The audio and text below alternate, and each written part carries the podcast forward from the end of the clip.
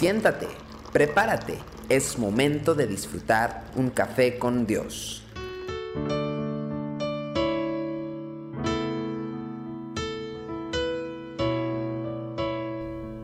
Sean muy bienvenidos a Café con Dios. Hoy quiero hablar del Salmo 46, versículo 10, que dice, Estad quietos y conoced que yo soy Dios. Seré exaltado entre las naciones, enaltecido seré en la tierra. ¿Cómo nos cuesta esperar? Cada vez es más desagradable eh, esperar porque estamos viviendo en ese tipo de tiempos en donde esperar es muy difícil. Eh, donde en otros tiempos la demora se medía en cuestiones de días y de meses. Hoy consideramos demora el tiempo que nuestra computadora tarda en abrir un programa, o lo que el microondas requiere para calentar el café, o la comida que pongas, lo que una persona tarda en atender el teléfono, o lo que tarda el semáforo en cambiar de rojo a verde, o eh, mandaste un mensaje, un WhatsApp y no te contestan, y entonces ya decimos ya se tardó. Es decir, la impaciencia se ha instalado con tal prepotencia en nuestras vidas que medimos el uso eficaz del tiempo en cuestión de segundos. Aun cuando lo que esperamos es poco, nuestro espíritu inquieto no puede controlar los sentimientos de ansiedad y de afán que son propios de la existencia del hombre en esta sociedad acelerada. Y entonces la, sabiduría popular afirma que la paciencia es el arte de saber esperar. El problema con esta definición radica en creer que nuestra actividad principal en momentos que no podemos apurar la marcha del tiempo es precisamente eso, esperar. El salmista agrega un elemento importante al proceso de aquietar el espíritu y de dominar los impulsos de la desesperación. Porque dice la escritura, van a conocer que yo soy Dios. Dice, estad quietos y conoced que yo soy Dios. Entonces, estar quieto no es únicamente estar esperando.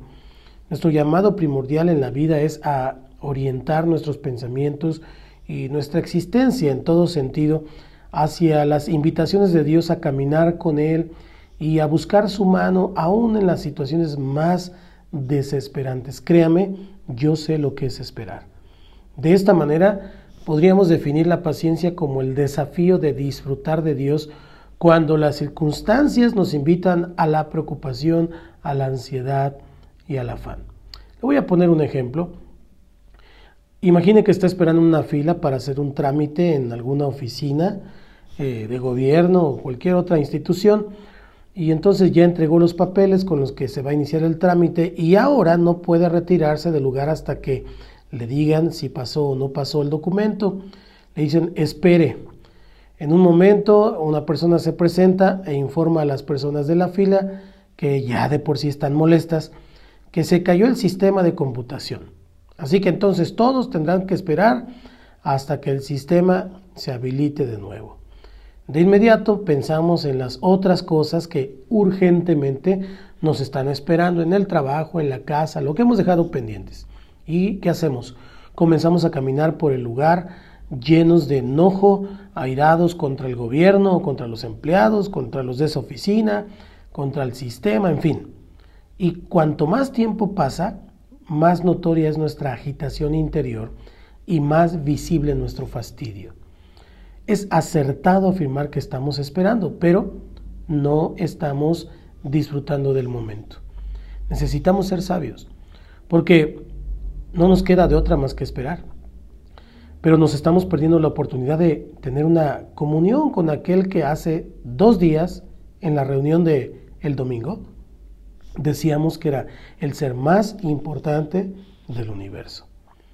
Así que el mayor desafío en tiempos de fastidio por las intolerables demoras que debemos soportar es la de aquietar nuestro espíritu.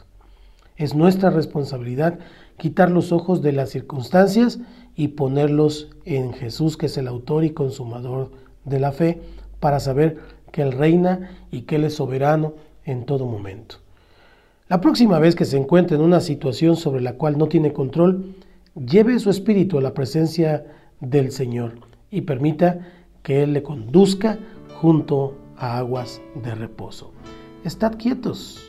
El Señor dice, estad quietos y conozcan que yo soy Dios. Qué bueno que juntos podemos seguir disfrutando siempre de un café con Dios. Que el Señor le bendiga y le guarde y nos vemos pronto. Tenga paciencia. Bendiciones. Tu amor por mí es más dulce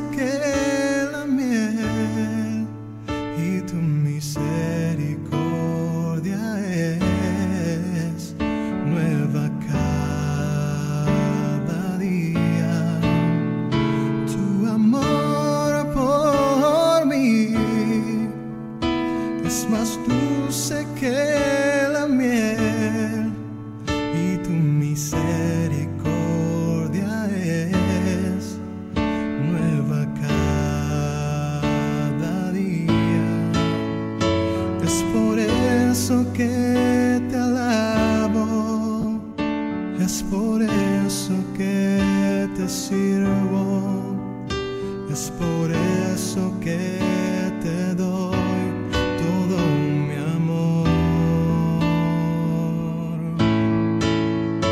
Es por eso que te alabo, es por eso que te sirvo, es por eso que te doy